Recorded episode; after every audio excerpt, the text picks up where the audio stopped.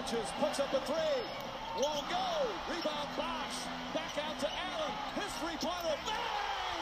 Tie game with five seconds remaining. Damit herzlich willkommen zurück zur letzten Division Preview. Die Southwest Division ist noch ähm, übergeblieben, sage ich jetzt mal. Wir sind jetzt an Tag 6 von 7 dieses Pilotprojekts, dass wir jeden Tag eine Folge hochballern. Im Endeffekt werden es jetzt durch den Janis-Vertrag sogar acht Folgen insgesamt. Und ich muss sagen, ist, ist ein ordentliches Pensum jetzt gewesen. Also ich bin jetzt froh, dass es jetzt dann nach heute vorbei ist. Ähm, ich habe den größten Respekt vor Jonathan, mit dem ich ja gestern die, die Pacific Division aufgenommen habe, der das ja wirklich fast on Daily Routine macht. Also Shoutout dahin gehend. Und heute ist nicht Jonathan wieder am Start, sondern äh, ein altbekanntes Gesicht beziehungsweise eine altbekannte Stimme. Julius Schröder. Moin, moin. Moin. Ähm, ich hoffe, du nimmst mit mir nicht übel, dass ich da jetzt einen Suns-Fan mir reingeholt habe für die Pacific Division, aber dafür machen wir das jetzt wieder gebührend zu Ende. Und ich würde sagen, wir schnacken nicht lang, sondern gehen direkt rein. Jawohl. Southwest ist, glaube ich, im Westen somit die komischste Division, weil alle fünf Teams irgendwo stark sind, aber alle fünf haben massive Fragezeichen. Wollen wir mal aus deutscher Sicht vielleicht anfangen direkt mit den Mavericks? Ja, gerne. Okay. Da haben wir eh viel zu sagen. Ja, äh, ich habe vorhin eine kleine Instagram-Story gemacht, wo ich auch schon gesagt habe, gleich wieder Porzingis lästern, da habe ich richtig Bock. Also ähm, alle Porzingis-Fans müssen jetzt die nächsten Minuten stark sein. Aber erstmal, was ist neu im Team? Josh Green kam an Nummer 18, via Draft Tyrell Terry an 31 und Tyler Bay an 36. Via Trade hat man sich mit Josh Richardson von den 76ers äh, verstärken können. James Johnson kam aus Minnesota bzw. OKC. Das war also ein Drei-Team-Trade mit Ricky Rubio da eben. Äh, und in der Free Agency hat man noch Wes Iwundu geholt von den Magic. Dagegen sind dann eben weg Curry im Deal mit Richardson zu den 76ers, Dylan Wright nach Detroit, Justin Jackson dann eben zu OKC in diesem Trade. Äh, man hat Michael Kidd Gilchrist an deine Knicks verloren, Julius. Courtney Lee ist weg, Josh Reeves ist weg und Antonius Cleveland. Also die letzten drei haben eh keine wirklich wichtige Rolle mehr gespielt. Letzte Saison war man das, die beste Offense, also man hatte das beste Offensivrating mit 115,9. Äh, defensiv war man etwas schlechter als der Liga-Durchschnitt, 111,2, Rang 18 bedeutet das. Und im gesamten Kontext stand da, standen 43 Siege bei 32 Niederlagen, was Platz 7 im Westen bedeutete und somit ein Erstrundenaus gegen die Clippers mit 2 zu 4. Ähm, es gibt ja jetzt schon einige, die die Mavs hoch hoch äh, feiern, sage ich jetzt mal, Luka Doncic, jüngster MVP, äh, Homecourt könnte drin sein, weil die sind jung, die haben junge Beine, die könnten durchaus auch den Top-Seed holen, wenn da alles perfekt läuft. Ist jetzt nicht meine Meinung, aber ich sehe durchaus einen Case, wenn halt wirklich die Top-Teams auf die Regular Season ein bisschen pfeifen, dann könnte sich da doch so ein kleines ja, äh, Loch ergeben, dass, in das dann die Mavs reinschlüpfen könnten es steht und fällt halt alles von, von Luka Doncic. Also wenn Luka wirklich sich nochmal massiv versteigert, äh, versteigert, äh, steigert in der kommenden Saison, dann ist es möglich äh, und sich relativ verletzungsfrei bleiben, weil ich finde, sie haben auch gut gedraftet, aber es sind halt immer noch Rookies. Also man darf jetzt nicht von Green, Terry und Bay die Welt erwarten. Ich finde auch der James Johnson-Hype, den, den die Mavs-Fans aktuell ein bisschen pushen via Twitter und sonstigen sozialen Netzwerken, ist mir ein bisschen zu gefährlich, weil James Johnson ist ein solider Spieler, das ist ein, ist ein guter Defender, der ist eklig, aber das ist jetzt kein wirkliches Upgrade zu Michael Kidd Gilchrist. Also da müssen wir uns nichts vormachen. Seth Curry tut weh, weil Seth Curry ist natürlich ein brachialer Shooter, der hat Playmaking geliefert. Da sehe ich jetzt noch keinen, der in die Rolle schlüpfen kann. Richardson ist zwar ein kleines Upgrade defensiv, aber ich muss sagen, Curry ist defensiv unterschätzt. Also Seth Curry der ist durchaus ein passabler Defender, auch wenn das natürlich vom Körper nicht mehr hergibt. Aber ich finde, die Mavs werden mir ein bisschen zu sehr, zu sehr hochgehypt. Ich weiß nicht, wie du das siehst, aber ich glaube, du siehst es ähnlich. Ähm, ja, also auf alle Fälle, die Mavs sind für mich, also wenn man, wenn man die Offseason betrachtet, das am overhypedeste Team bisher, von denen Leute Unmenschliches erwarten, wo ich halt mir den Kader anschaue und denke, da steht immer noch ein Tim Hardaway Jr. und ein Dorian Finney-Smith, potenziell nach Starting Five und ein verletzter Porzingis. Wie wollen die da im Westen ne, mit den ganzen Top-Teams mit drei Superstars zum Teil oder zwei, drei, Ähm, wie wollen die da im Westen irgendwas reißen? Und du gesagt, Ste ähm, nicht Steph, Steph wäre schön für die wahrscheinlich. Äh, Steph Curry haben verloren. Josh Richardson defensiv sicherlich auf dem Flügel würde ihnen helfen. Ne? Aber auch, dass jetzt alle mit ihrer Doncic, MVP, Safe, also bei aller Liebe. Ähm, Nee, wir haben ja, wir haben ja einen anderen Case. Wir haben ja gesagt, äh, ja, ja, ja, aber alle anderen meinte ich. Ja, also viele viele. sagen das ja. Ja, das also Ding- es ist, es ist möglich, weil Ja, vor der letzten Saison hat man ja auch gesagt, okay, wie soll sich jetzt Doncic im zweiten Jahr nochmal so krass verbessern im Vergleich zu seiner Rookie-Season? Und zack, war er da. Und trotzdem sehe, also klar, er hat einen Case, wenn er alle Spiele macht und wenn die Mavs ab, also wirklich gut sind, dann ist er da irgendwo in der Konversation natürlich drin und dann auch vollkommen legitim. Aber ich sehe das, den Supporting Cast von ihm noch viel zu schwach, als dass ich jetzt da sage, okay, die Mavs sind für mich ein Titelanwärter im Westen. Also ich sehe ja, ich sehe sie als Playoff-Team, klar, aber nicht als, äh, nicht als Team, das unter die besten vier dann kommt, also sprich zweite Runde. ja, same. Also Borderline Playoff Team, Playoff werden sie schaffen. Ähm, aber du hast den Supporting Cast angesprochen. Auch wenn ich mir die Bank anschaue, ähm, da ist wirklich Ja, wenig. Wollen wir mal kurz auf den. Kader kommen überhaupt erstmal. Also abgesehen von Luca, du hast angesprochen Hardaway, dann eben Richardson und Dorian Finney-Smith oder Kleber, dann eben auf Power Forward und äh, je nachdem, Porzingis fällt ja jetzt zum Saisonstart aus, also Dwight Powell als Starter und von der Bank kann man dann Jalen Brunson, Terry, Iwundu, Green, Johnson, Burke bringen, also das ist jetzt nicht elitär, aber bitte mach deinen Case. Ja, du hast schon, schon gesagt, ähm, wenn ich da zum Teil die Bänke von den anderen ähm, Westteams anschaue, Richtung ähm, Lakers zum Beispiel oder auch Clippers schaue, das sind Welten und mit den Teams wollen die sich messen und auch zu Tim Hardaway Jr., ich kenne ihn noch aus den Knicks-Zeiten, habe einige Nächte mitgelitten mit seiner Spielweise. Er ist immer noch sehr, sehr ineffizient zum Teil. Er meint immer noch, er muss zu oft werfen. Wenn er es sich schafft anzupassen, dass eben Doncic und auch ähm, Porzingis, wenn er fit ist, und Richardson vor ihm stehen in der, ähm, wenn es um die Wurfhäufigkeit geht. Wenn er das kapiert, kann er effizient sein, aber das hat er in New York auch nicht wirklich gelernt und letztes Jahr war es auch nicht so, dass man sagen würde, dass der die Lichter ausgeschossen hätte. Ich glaube, der Ähm, Vertrag läuft auch aus, oder? Ist jetzt nicht Vertrag, Contract Ja. Die Knicks haben ihm damals vier Jahre 71 Millionen Euro gegeben. Das könnte jetzt das letzte Jahr sein. Ich glaube, war das 2017? Ja, 2017 könnte hinkommen. Ja, Genau, ja, 2017. ja, ein Jahr. In, eu in eurer, in eurer ja, zweiten brachialen äh, Offseason, sage ich jetzt mal. Ähm, Ja. Und so Contract Year bei solchen Spielern wie Tim Hardaway ist halt dann doch immer noch noch kritischer zu beäugen, weil der wird jetzt halt eben spielen, um nochmal so einen Vertrag abgreifen zu können, wie ihm die Knicks gegeben haben. Und das geht dann nicht unbedingt damit einher, dass er sich dem Team unterordnet. Ähm, deshalb, ja, ich sehe es ein bisschen kritisch. Dann Porzingis, müssen wir kurz drauf kommen, immer wieder verletzt. Er hat, Ja, eine, also er hat eine katastrophale Wurfauswahl. Also ich, kein Borderline-Star, sage ich jetzt mal, hat teilweise so wilde Würfe in seinem Repertoire, wie sie Porzingis hat. Und wenn sie die wilden Würfe haben, dann treffen sie die halt eben auch andere Stars. Das tut Porzingis halt noch nicht.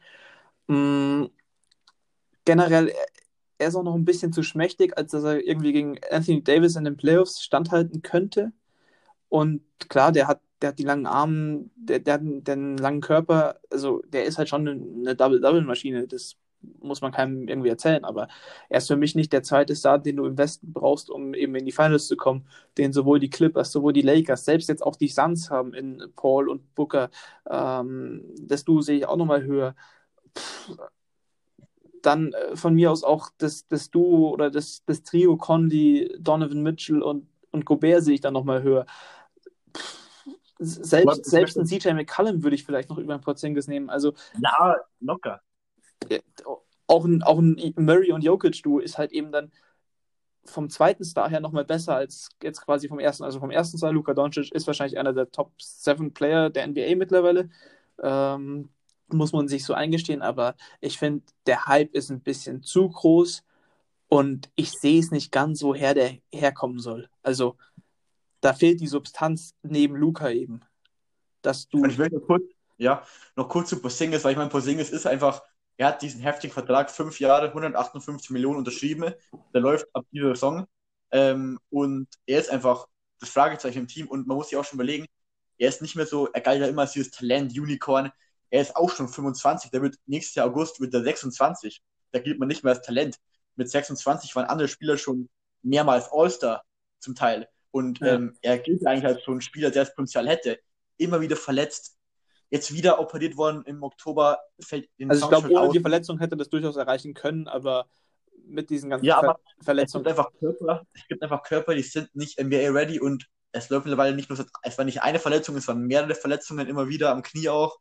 Ähm, immer wieder, er kann nie fit bleiben und er ist einfach sehr, sehr groß, 22 und es klappt einfach nicht wirklich und das ist schon ein sehr, sehr großes Fragezeichen, wenn der sich noch einmal schwer verletzen sollte. Ich glaube, jetzt war es nicht so ganz schwer, aber noch einmal Kreuzband oder sowas in die Richtung dann kann die Karriere schneller vorbei sein als die von Embiid und das ha- haben wir auch unsere Zweifel, vor allem du, glaube ich. Ja, ich sage ja immer wieder, Embiid hat für mich noch drei gute NBA-Jahre maximal, dann wird es da auch da niedergehen. Ähm, du hast gerade eben gesagt, NBA-ready Körper. Wir sind ja hier auch in der, in der Plauzen-Division, sage ich jetzt mal. Also wir haben bei drei Teams äh, drei quasi Superstars, die nicht den allerbesten NBA-Körper haben.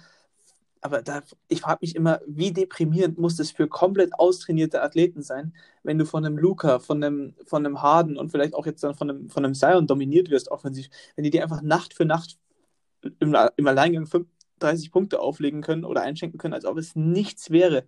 Ich frage mich manchmal, was bei denen möglich wäre, wenn die wirklich austrainiert wären. Das ist, das ist geisteskrank. Ja, auf jeden Fall. Ähm, siehst du die Mavericks nichtsdestotrotz auf 1 in der Southwest Division? Boah, also ich finde, die Division ist die Division, wo zwischen 1 und 5 am wenigsten Differenz ist, finde ich. Weil es gibt nicht dieses komplette schlechte Team wie OKC, die Knicks oder die Cavs zum Beispiel, das sehe ich da jetzt nicht. Ja, oder, Ähm, oder die Cavs, Pistons und äh, Ja, ich wollte die Division jetzt ein bisschen schonen, aber man kann auch Cavs, Pistons, Bulls sagen, aber ähm, ich sehe die, glaube ich, aber trotzdem an der 1, einfach weil die anderen Teams noch mehr Fragezeichen haben und einfach letztes Jahr auch nicht so stark waren. Ähm, darum sehe ich sie trotzdem an der 1, aber im Vergleich zu den anderen West-Teams immer noch eher mittig. Record. Pff, schwierig. Ähm, Also letztes Jahr war 43, 32, also 75 Spiele.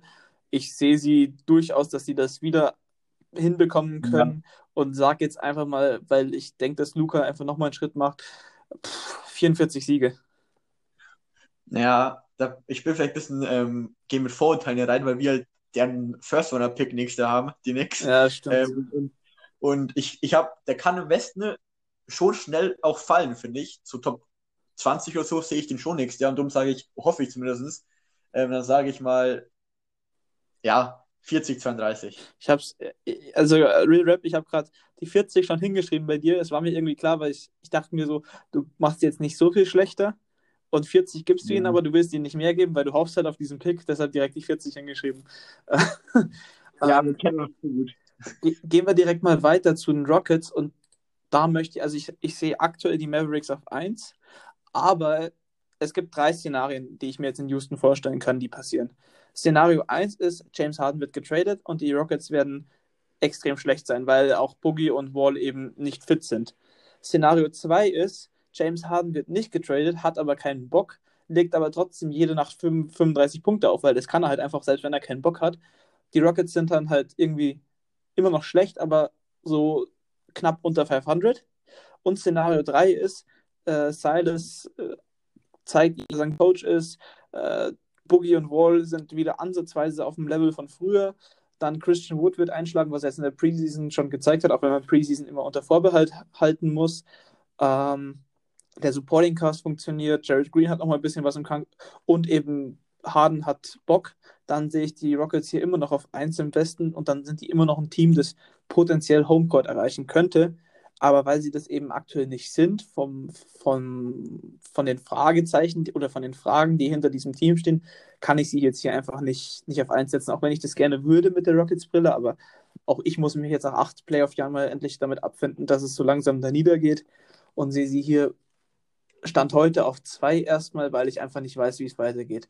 Ich habe es gerade angesprochen, also äh, Christian Wood kam in der Free Agency, da weiß ich immer noch nicht so recht, warum er zu den Rockets gekommen ist. Also da war jetzt waren ja schon die Gerüchte um Harden und Westbrook im vollen Gange. Dann eben Jason Tate kam von den Sydney Kings. DeMarcus Cousins hat man eben noch geholt. John Wall kam via Trade gegen, gegen Russell Westbrook. Und im Draft hat man Kenyon Martin Jr., also den Vater dürften auch noch ein paar kennen, in der zweiten Runde geholt. Dann weg sind eben Covington im Trade zu den Blazers, Westbrook nach Washington, Jeff Green ging nach Brooklyn und dann sind da halt so ein paar Rollenspieler. Also da sind ordentlich Rollenspieler, die jetzt eigentlich keine Rolle spielen. Bruno Cavocolo, Demaric Harold, Hassan Chandler, Michael Frazier, Lukumba Mute, außer vielleicht noch Austin Rivers, der bei der Knicks jetzt eben aufläuft, der ein bisschen wehtut. Tabo Zifalosha und William Howard, die tun keinem weh. Letztes Jahr war man eins von drei Teams, das 44-28 gegangen ist, war dann Vierter im Westen, 112,5 Offensivrating, war Platz 6, defensiv genaues Mittelmaß, 109,8, 15. Rang und eben das Zweitrunden aus gegen die Lakers, wo man sang- und klanglos 1-4 ausschied. Und die Rockets sind für mich einfach das Team, das aktuell das höchste Ceiling potenziell hat wie sie aktuell eingestuft werden, aber auch die größte Downside. Also Houston könnte auch wirklich unter die, also Houston könnte, wenn es ganz schlecht läuft, könnten sie 13., 14. oder sogar 15., äh, ja gut, 13. oder 14. im Westen werden. Das ist halt aktuell, also du hast halt, ich sehe sie zwischen Homecourt und Platz 14 ist bei mir alles möglich und das sollte eigentlich nicht bei einem Team sein. Ja, also ich denke, man kann sehr, sehr hoch kommen und auch sehr, sehr tief fallen, wie du schon gesagt hast. Wenn wirklich das Szenario eingetan wird, getradet, ähm, es gibt kein so richtiges Paket, keinen richtigen Gegenwert, Wall, Boogie klappt nicht, verletzen sich, dann kann man im Westen sehr, sehr schnell fallen. Aber natürlich, wenn du schon, wie du schon gesagt hast, wenn Harden dort bleibt und vielleicht einigermaßen sich zusammenreißen kann, ähm, die anderen fit bleiben, ist es immer noch ein verdammt starkes Team. Ähm, weil mit Harden immer noch einer der besten Scorer, rein Scorer in der Liga. Der Beste. Ähm, hat, es gibt keinen besseren reinen Offensivspieler, meiner Meinung nach, als James Harden. Der Typ ist eine Ein-Mann-Offensive und bringt alles mit. Also der kreiert für sich, der zieht Freiwürfe, der kann, der kann driven, der hat ein gutes Ballhandling, der hat einen guten Pass. Also ich sage immer noch, dass James Harden über die letzten sechs Jahre der beste reine offensive Spieler der Liga war. Und auch im geschichtlichen oder im historischen Vergleich muss er sich da eigentlich von niemandem wirklich verstecken. Ja, ja, es ist, kommt, ist jetzt auch eine andere Diskussion, ist doch egal. Weil, ähm, wenn das Team fit und Bock haben, ist das Team verdammt stark, aber ich glaube nicht, dass James Harden sich nochmal ähm, zusammenreißen kann und da wirklich alles geben kann für die Rockets, weil da ist jetzt zu viel vorgefallen von seiner Seite aus in den letzten Wochen. Warum soll das sonst tun, wenn auf einmal gesagt, ja, jetzt habe ich doch wieder Bock, das, da ist bestimmt irgendwas vorgefallen ich weiß nicht, wie Westbrook zu der ganzen Sache dann noch was damit zu tun hat, was da jetzt wieder passiert ist, weil es hat es nicht so gewirkt, die letzten, das letzte Jahr, dass sie irgendwie sich überhaupt nicht vertragen haben. Er wollte auch, dass er kommt, auch nicht geklappt. Jetzt wollte er, ich weiß nicht, ob er wollte, dass Wall kommt, eher nicht so wirkt es zumindest, weil er auch kein Nee, Bock Wall war der einzige Spieler, den du bekommen kannst, wenn du Westbrook traden musst. Also. Ja, aber sie haben immer einen Westbrook für ihn weggegeben, um ihn vielleicht einigermaßen zufrieden zu stellen, weil das mussten die probieren. Aber ich sehe das immer noch ein ziemlichen Durcheinander und die Bank, Chris Clemens, der hat sich verletzt, oder? Der hat sich das Kreuzband gerissen, leider, oder Achillessehne, ich ja. weiß es nicht. Auf jeden Fall ganz, ganz eklig. Aber trotzdem ist die Bank extrem stark, muss ich sagen. Also, du hast einen Eric Gordon, der im Normalfall einer der besten sechsten Männer der Liga ist.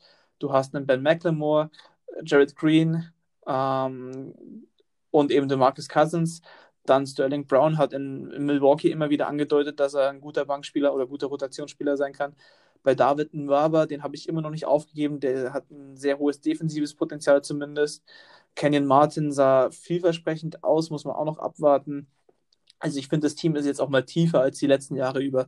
Die letzten Jahre über hat ja den Tony immer extrem kleine Rotationen gespielt, auch in der Regular Season schon teilweise nur sieben, acht Mann eingesetzt. Das war einfach zu wenig. Und du hast jetzt ein Team mit John Wall, sagst du eben, James Harden auch schon über 30, PJ Tucker 36 und DeMarcus Cousins zwei schwere Verletzungen hinter sich. Da brauchst du das einfach auch, dass, dass die sich gegenseitig entlasten können. Also ich sehe aktuell nur Daniel House, Ben McLemore und Christian Wood, die da wirklich viele Minuten abspulen könnten, ohne dass es einen wirklichen Leistungsabfall gibt und ohne dass äh, ich jede Sekunde Angst habe, dass die irgendwie ausgelaugt sind für potenzielle Playoffs oder sich wieder verletzen könnten.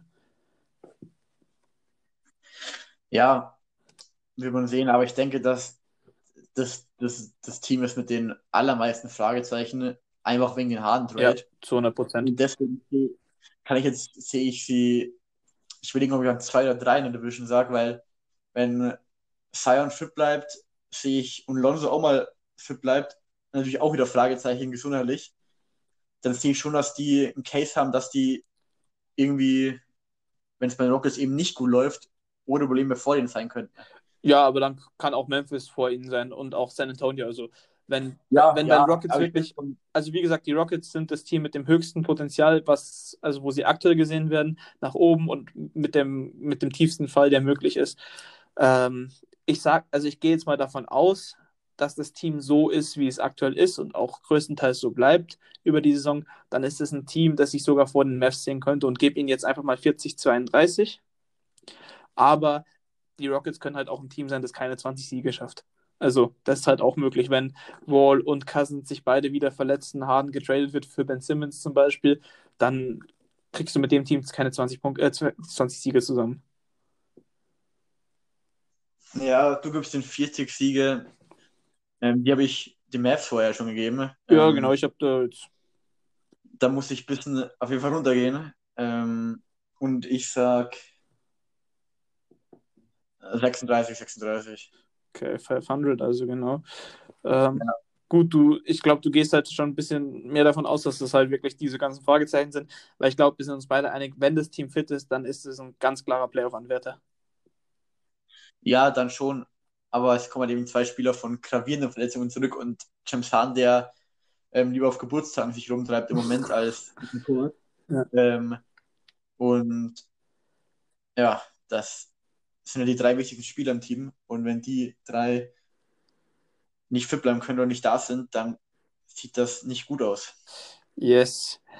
Ähm, gehen wir weiter nach Memphis, nach Tennessee. Und da ist ja der Hype-Train so letztes Jahr schon ein bisschen, ein bisschen losgerollt mit John Morant, eben Jaron Jackson Jr.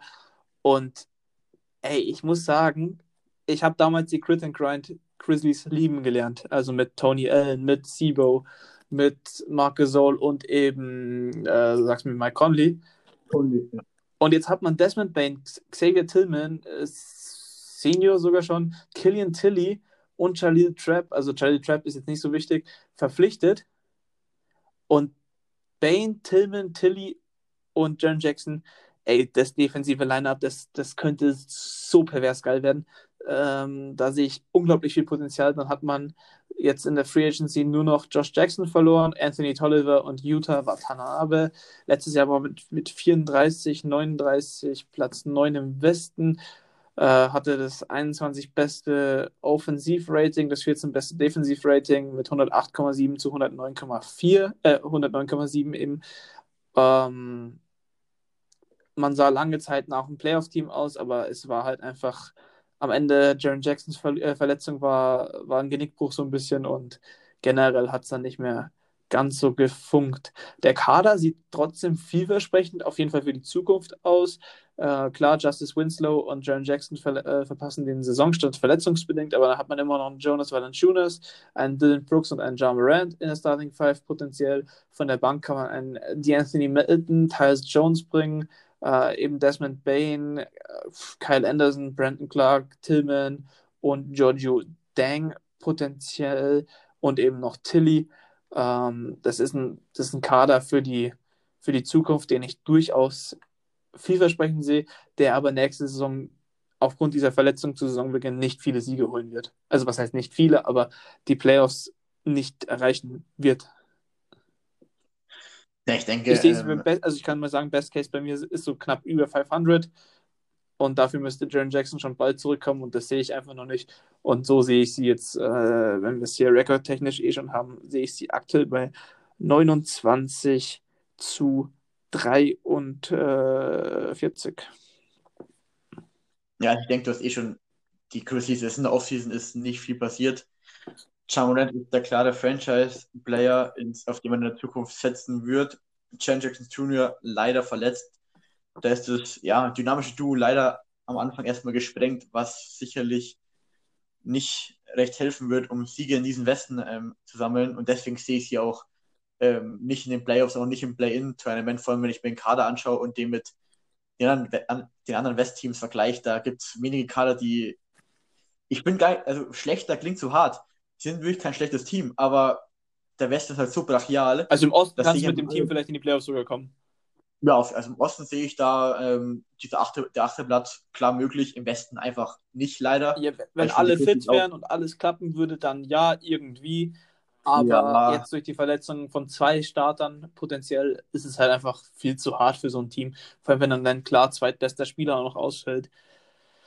Ja, da müssten aber bei anderen Teams auch schon viele immer der Worst Case ansehen, ja. um mit da Best Case reinzukommen. Aber ich finde, äh, Jonas Juniors ähm, mag ich ziemlich gerne. Ähm, sehr, sehr guter Center, passt auch irgendwie zu den Grizzlies so, die Mentality irgendwie, der nämlich so ein Marker soll. Ähm, Von der Frisur auch, oder? Ja, irgendwie, der, der, hat den gleichen Vibe, finde ich. Der ist irgendwie so ein, unterm Korb so ein Kämpfer, der gefällt mir da. Ähm, ich glaube, man hat noch viele junge Spieler, Kyle Anderson, ähm, Grayson Elm. Ist Kyle Anderson, wer ist denn der jetzt mittlerweile? Ja, ja, gut, ja, auch schon älter, ich glaube 26 oder so, aber ähm, da sehe ich schon noch Upside theoretisch. Aber offensiv ist natürlich sehr limitiert immer noch. Kyle Anderson ähm, ist 27, ja. Ja, okay. Ja, jetzt letzte, letzte Chance jetzt. er ähm, kommt jetzt in seine Prime.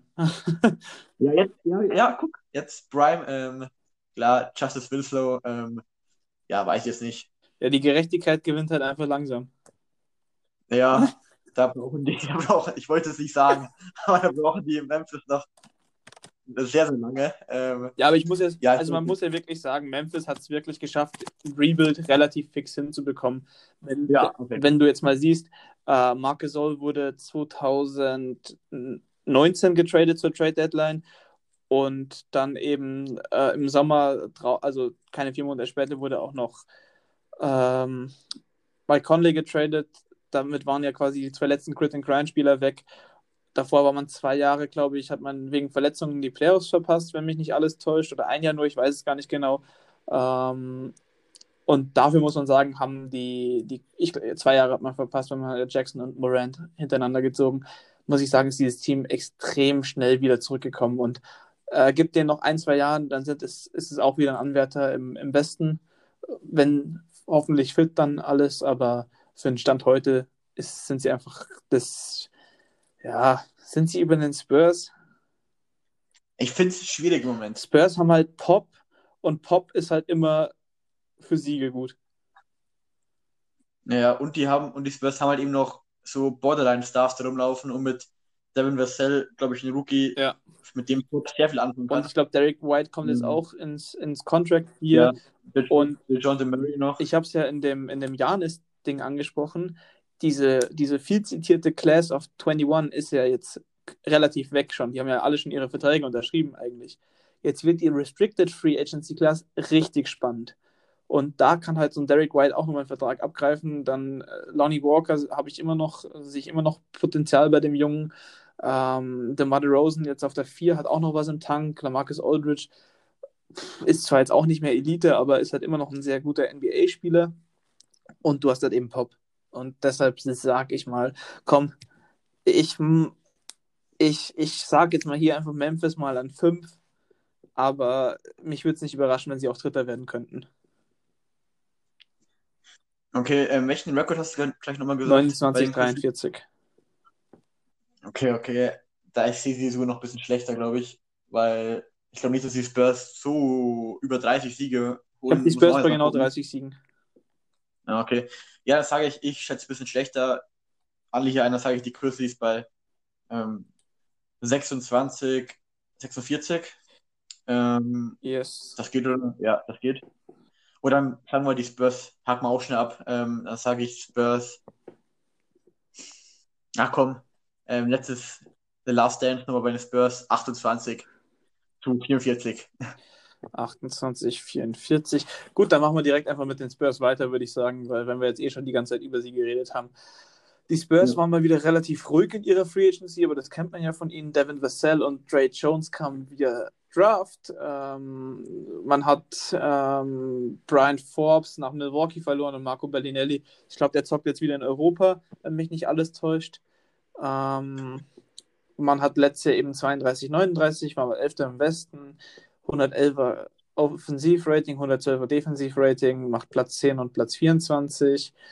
Ähm, der Kader, wenn ich jetzt eine Starting Five ja, projecten müsste, DeJounte White, Derek White, äh, DeJounte Murray, Derek White, Lonnie Walker, DeMar DeRozan und LaMarcus Aldridge. Dann von der Bank kommt eben Paddy Mills, Devin Vassell, äh, ja, Keldon Johnson, Pöltl, Trey Jones.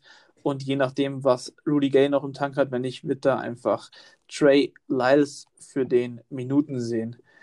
Mm. Es ist halt immer noch ein von Pop gecoachtes Team, das darf man nicht vergessen. Pop hat auch letztes Jahr in der Bubble dann gezeigt, dass es ihm Spaß macht, quasi mit Rookies zu, oder mit jüngeren Spielern zu arbeiten. DeMar Rosen sah auf der 4 extrem gut aus. Also der hat eine, eine sehr gute Bubble gespielt, finde ich, für seine Verhältnisse, auch dafür, dass man ihn ja tot geredet hat. Mm. Und ich glaube, dass die Spurs nächstes Jahr wirklich Spaß machen. Ähm, aber es ist halt trotzdem so ein, ja, so ein Übergangsjahr. Es ist halt jetzt wahrscheinlich wirklich das letzte Jahr von Pop. Ich hoffe dann auch, dass, dass Becky Hammond übernimmt für ihn. Das fände ich unglaublich spannend, quasi die erste NBA-Cheftrainerin in, im ja, in der NBA-Geschichte eben. Mm, man hat 2021 unglaublich viel Cap Space. Ich weiß zwar nicht, wie sie den verwenden werden. Da wird zwar einiges draufgehen für Derek ist Derek White oder Jonathan Murray restricted? Ich glaube Derek White, oder? Ähm, ich glaube, dass Murray, glaube ich, schon seinen Vertrag bekommen hat. Dann müsste es White sein. Ja. Stimmt, Murray hat, glaube ich, letztes Jahr schon unterschrieben, irgendwie sowas. Ich glaube, ja. ja. Eben, also man kann durchaus da wieder äh, zum Angriff blasen, aber ich denke mal, dass es einfach jetzt darum geht, die Talente zu fördern, zu entwickeln und dann zu schauen, yo, was, was, was ist da für die Zukunft möglich? Also wie gesagt, ich sehe jetzt irgendwie Borderline 30 Siege. Im Best Case sind sie ein 500-Team, im Worst Case machen sie 20 Siege, weil die jungen Spieler sich einfach nicht so entwickeln. Äh, von Devin Vassell erhoffe ich mir extrem viel. Der sah am College extrem cool aus, hat, ähm, ist halt auch so ein langer Verteidiger, der seinen Dreier ordentlich trifft, auch wenn der Wurf extrem merkwürdig aussieht. Ich weiß nicht, hast du schon mal einen Wurf von, also hast du schon mal gesehen, wie der wirft?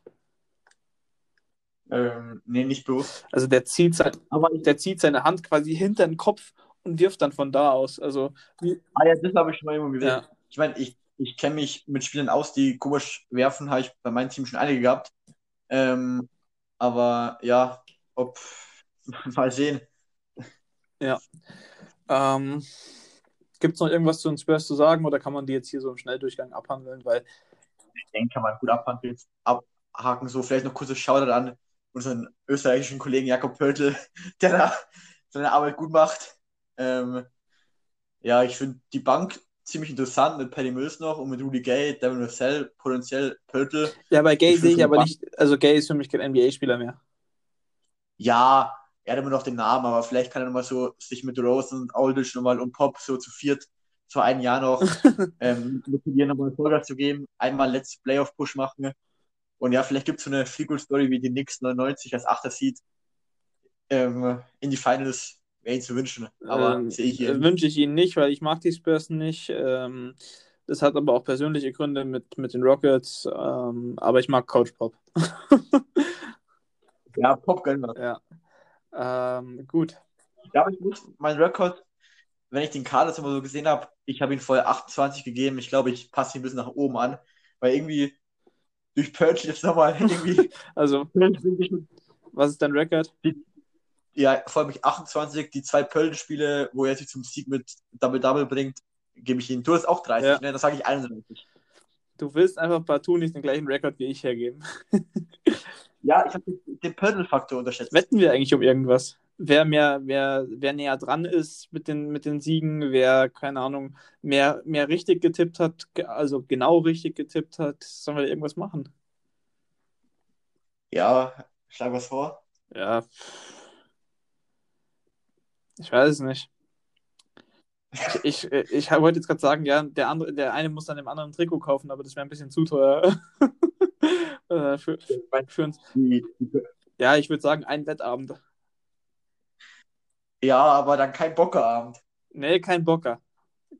Ähm, gut, für, für diejenigen, die es jetzt nicht verstehen, ähm, wir hatten mal die verrückte Idee, äh, mehrere Scheinchen auf Handicap Boca Juniors zu setzen, weil ein bekannter Deutschrapper das mal in seiner Line hatte. Ähm, ist ein paar Mal für mich jetzt schon aufgegangen, damals an dem besagten Abend nicht. Ich würde mal sagen, wir peilen einfach mal 30 Euro an. Ja, ja. Also 30 Euro, wer näher dran ist mit seinen ganzen Dingern. Ich würde sagen, für richtige Projekten zwei Punkte und fürs näher dran sein einer. Ja, ja, klingt, klingt gut. Jo, perfekt. Ähm, dann gehen wir noch zum Und vielleicht für jede, für jede ähm, Position, wo man, wir haben jetzt quasi 1 für 15 quasi gerankt Ja. in jeder Conference. Ja. Wenn man vielleicht die Platzierung richtig hat, vielleicht auch nochmal ein Punkt, weil das hat ja oft nichts mit dem Rekord Ja, zu tun, stimmt. weil wir alle unterschiedlich haben. Klingt gut, klingt gut. Da kann man sich auf jeden Fall noch ein Ding überlegen, ein, ja, ein Szenario. Mit irgendeiner Excel-Liste geht es dann schon. New Orleans Pelicans. Wer kam? Kira Lewis Jr. via Draft, einer der schnellsten Spieler. Ich erwarte viel von dem. Ich habe den teilweise sogar in der Top 10 gesehen. Äh, man hat ja True Holiday plus Wagenladung an Picks gegen Mil äh, Milwaukee getradet und dafür Eric Bledsoe bekommen und eben die ganzen Picks. Ähm, Steven Adams kam noch von den Thunder, Willi Hernan Gomez von den Hornets, Vanyan Ga- Gabriel von den Trailblazers. Dann eben Holiday und Miller sind weggegangen via Draft, äh, via Trade, äh, via Draft wäre schön. Äh, in der Free Agency kam dann Jalil Okafor, äh, ging dann Jalil Okafor nach Detroit, Derek Favors zurück nach Utah, Edwin Moore zu den Suns und dann noch so ein paar Spieler wie Silen Che Cheatham, Josh Gray, Frank Johnson, äh, Jackson und Kendrick Williams, also nichts Wichtiges mehr. O-Rating von 110,5, Platz 15, Defensive Rating 111,8, Platz 21, 30, 42, Platz 13 im Westen. Der Kader. Projected Starting Lineup: Eric Bledsoe, Lonzo Ball, Brandon Ingram, Sam Williamson, Stephen Adams. Äh, von der Bank kann man eben einen Kira Lewis, einen JJ Reddick, einen Nik Nikhil Alexander Walker, einen Josh Hart, einen Nicolo Melli, einen Jackson Hayes, William Gabriel und Willie Hernan Gomez bringen. Mm, Ich glaube, du siehst die Pelicans etwas höher als ich. Ich, Ja, ich ich habe ein paar Fragezeichen bei dem Team. Zum einen kann Lonzo Ball weiterhin 40% Dreier treffen. Das ist die erste große Frage. Die zweite Frage ist, wie sollen Steven Adams und Zion Williamson zusammenpassen, wenn dann eben nicht Bledsoe, Ball und Ingram von draußen alles äh, rauswerfen, weil sonst müsste man eigentlich fast schon JJ Reddick starten. Ähm, dann, gut, Kira Lewis ist halt äh, Rookie, kann man eh nicht einschätzen. Josh Hart wird so langsam auch mal interessant, was, was bei dem so passiert und was hat eben Reddick noch im Tank. Eric Bledsoe ist halt immer ist ein guter Starter, sage ich jetzt mal, aber keiner, der dein Team jetzt wirklich rausreißt. Der verstärkt das Team defensiv. Also defensiv hat man einen relativ ekligen Backcourt mit Bledsoe und Ball, wenn die zusammenspielen, und einen relativ offensivlastigen mit Kira Lewis und JJ Reddick. Ähm, Brandon Ingram muss seine Vorsaison bestätigen. Als er Most Improved wurde, hat er jetzt seinen, seinen Contract bekommen, der aber relativ gut verhandelt war von den Pelicans-Seiten. Muss ich, muss ich, also ich glaube, das war der Vertrag, ich glaube, der war relativ gut verhandelt. Irgendwas hatte ich da im Kopf gerade, aber trotzdem Max-Contract. Und Zion muss eben fit bleiben, dass da hier wirklich was gehen kann in Richtung Play-In. Ich sehe sie nämlich nicht unter den ersten acht. Im Normalfall. Ähm, ja, also ich glaube, ich sehe sie wirklich etwas stärker. Ich glaube nicht viel, aber schon stärker als du sie siehst, einfach weil dieses Talentlevel in dem Team unglaublich hoch ist. Ähm, auch noch bis Position 10 im Kader ist da wirklich hohes Talent da. Und man hat einfach mit Zion, ich glaube, man hat gesehen, wenn der Typ fit ist, ist er jetzt schon ähm, nicht einer der besten Spieler der NBA, aber ein unglaublich guter Spieler, ein sehr effizienter Spieler auch. Ähm, Marco Alonso, der letztes Jahr sehr, sehr gut geworfen hat und ich glaube, er muss gar nicht nochmal 40 werfen. Ich glaube, wenn er da ein bisschen fällt, ist es gar nicht so schlimm, weil ich einfach glaube, dass Lonzo in anderen Sachen einen Schritt nach vorne macht, einfach weil Holiday jetzt weg ist. Und er, also ich würde es ihm wünschen, weil ich mag ihn hoffentlich offensiv, da mehr so ein bisschen die Zügel in die Hand bekommt, ähm, mehr den Ball in der Hand hat und eben mehr kreieren kann, weil ich glaube, das kann er sehr, sehr gut. Ähm, Ingram hat letztes Jahr sehr, sehr guten Schritt nach vorne gemacht. Wenn er das so halten kann, wäre es, glaube ich, ziemlicher Erfolg. Mit Steven Adams und Simon hat man wahrscheinlich den stärksten Backcourt der NBA. Von der Stärke her, Frontcourt, nicht von der spielerischen der- Stärke. Ja, ja, von der, von der, von der Stärke her, körperliche Stärke her. Ähm, ich glaube, auch sehr der Rebound-starkes Team da. Ähm, und von der Bank, ich finde, die Bank gefällt mir richtig, richtig gut. Ähm, Ki- Kira Lewis, gut, Rookie muss man abwarten. Mit JJ Reddick immer eine, kann man eine Mikrowelle, ähm, der dir sofort Scoring bringen kann, immer noch reintun. Josh Hart, Allrounder, Nicolo Melli, der auch sehr, sehr gut letzter gespielt hat, den ich kenne noch bis aus Bamberg und Fenerbahce-Zeiten, ne? ähm, aus Europa, ähm, wirklich sehr, sehr guter Spieler. Und Jason Hayes, den ich auch immer noch, klar, er kann nicht werfen, wie eigentlich die meisten Big Mans der Pelicans nicht, das könnte vielleicht ein bisschen problematisch werden. Ähm, aber ich denke auch, dass die da ähm, Wege finden werden, die gut in Szene zu setzen mit Lonzo Ball, guten Passer. Ähm, also ich finde auch, klar, wie der Frontcourt zusammenspielt, muss man gucken, aber allgemein finde ich auch fittechnisch, das Team kann ordentlich offensiv da powern. Ähm, wird Spaß machen und ich sehe, ähm, ich sehe sie nicht schlecht. Ähm, ich habe noch ein paar Fragezeichen. Halt Zum einen, warum muss man Steven Adams diesen Max, also äh, nicht Max, diese Vertragsverlängerung geben?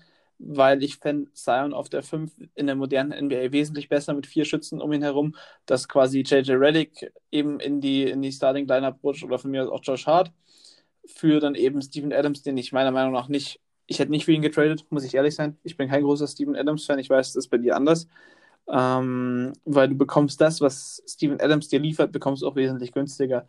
Zion auf die 5 fände ich wahnsinnig spannend, weil der hat halt so einen gewaltigen zweiten Sprung, dass der trotz seiner limitierten Körpergröße halt ein sehr starker Offensive Rebounder ist. Und dann muss man halt fragen, sich fragen, wie gut kann Van Gundy in der heutigen NBA noch coachen?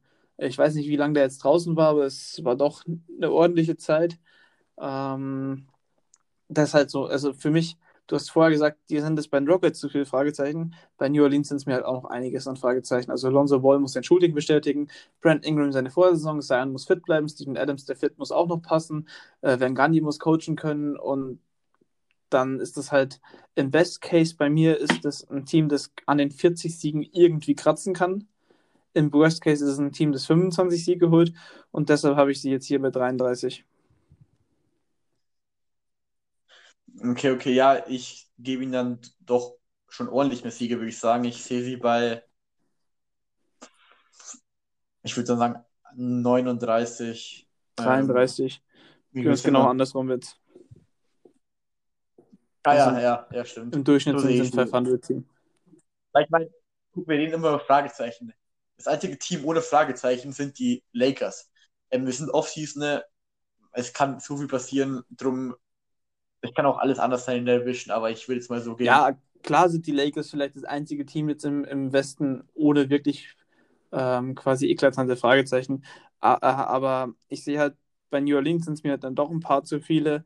Sie sind jetzt bei mir trotzdem Dritter in der, in der Division, bei dir sind sie sogar Zweiter. Mm, das hängt halt, wie gesagt, von Rockets ab, was dann mit James Harden passiert.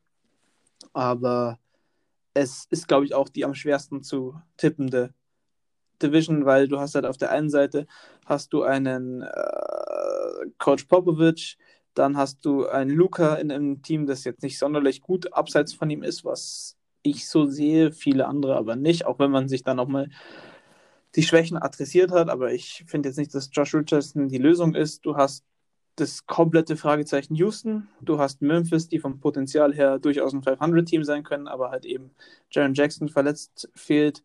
Und du hast eben New Orleans, die halt wirklich viele junge Spieler haben, auf die auch bauen, aber halt ihren Kader jetzt nicht unbedingt verstärkt haben im Vergleich zur Vorsaison. Weil ich denke mal, dass der True Holiday-Abgang dann doch etwas schwerer wiegen wird, als äh, man jetzt vielleicht annehmen mag.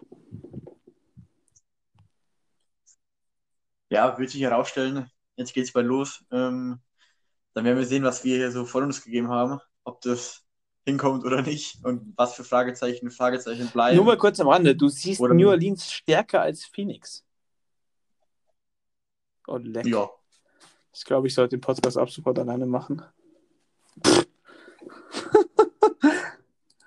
also, ich finde jetzt, ähm, ich habe mich zu den Phoenix Suns noch nicht geäußert, wäre ich jetzt hier an der Stelle nicht, aber ähm, ich finde jetzt nicht, dass Chris Paul jetzt dieser komplette Spieler ist, der das komplette Team jetzt umschmeißen kann vom ähm, kein Playoff-Team seit Jahren auf einmal dann gleich von einem starken Hast du letztes an. Jahr verpennt? Ich jetzt nicht so. Ja, aber Phoenix war okay, nicht in den Playoffs. Ja, natürlich. Aber ähm, da fand ich, aber da gab es bei so vielen Teams letztes Jahr, gab es da auch Probleme. Und bei OKC hat einfach alles geklappt und bei Phoenix klappt es seit Jahren Da lag es aber zu und, ähm, ganz, ganz großen Teilen an Chris Paul. Das hat schon einen Grund, warum der wieder All-NBA äh, All-NBA-Team kam. Also ich, du redest mir hier gerade den ja. Point Guard ein bisschen zu schlecht, Kollege. Nein, ich glaube nicht schlecht, aber er ist nochmal jetzt ein halbes Jahr älter geworden. Ähm, wie alt ist er? 36? Ja, muss man auch mal gucken. Trotzdem sehe ich Ähm, das Duo Booker Aiden nochmal stärker und der Supporting Cast in Phoenix ist stark. Das ist ein stärkerer Supporting Cast als in New Orleans. Und das Duo Booker Aiden ist dann doch ein Schritt weiter als das Duo Brandon Ingram und äh, eben Zion. Also gut, du kannst recht behalten, aber wollte ich nur mal hier an der Stelle angemerkt haben. werden, wir, werden wir dann sehen. Wir müssen ja ein bisschen Unterschiede hier drin haben. Wir können ja, Ja, alles gleich. Ich werde da auf jeden Fall mal eine, eine, ja, eine Excel-Liste anstellen, äh, also zusammenstellen und dann wird sich das alles herauskristallisieren. Hast du noch irgendwas zu sagen? Okay, ich Eigentlich auch nicht. nicht. Ich bin jetzt von der Woche echt fertig. Also ich hätte nicht gedacht, dass das einen äh, jeden Tag quasi eine Stunde Podcast aufnehmen so äh, ja, auslaugen kann, sage ich mal. Neben Uni-Stuff und äh, anderem Stuff noch. Also ich, es hat Spaß gemacht, aber es war auch anstrengend, muss ich jetzt mal hier sagen. Und ich würde mich, oder wir würden uns, glaube ich, über Feedback freuen, ob das, ob man das häufiger versuchen sollte, sowas zu machen oder ob man es eher lassen sollte. Ich glaube, du warst jetzt in vier Folgen am Start. Ja, ich habe es nicht mehr gezählt. Äh, ja, also wir haben jetzt sieben Folgen, die nach heute rauskommen und dann morgen noch die achte quasi. Äh, eine mit Jonathan, eine mit Hanschel und Erik. D- ja, die zwei QAs. Ja, in drei Folgen warst du auf jeden Fall dabei. Also auch eine ordentliche Workload eigentlich für so eine, für so eine Woche. Ja, aber der Tag, der Tag geht jetzt Ja, los hier. wir, also wir nehmen das Ganze, es geht gleich noch online. Wir nehmen das Ganze jetzt hier auf. Ich denke mal, wir werden uns gleich hier noch die Broncos und Bills reinziehen. Natürlich nicht zusammen. Das geht ja leider aktuell nicht wegen den Corona-Restriktionen. Aber damit wir das schaffen, müssen wir es hier auch beenden. Ich bedanke mich bei jedem fürs Zuhören und jeder, der bis hierher noch hört, bleibt Gern, gesund und dann hört man sich morgen wieder und dann sieht man mal, dann sind es eh nur noch zwei Tage bis zum Saisonstart. Julius, wir hören uns und dann viel Spaß noch beim ja, entweder restlichen Tag, in der Nacht oder wann auch immer ihr das hört. Haut da rein.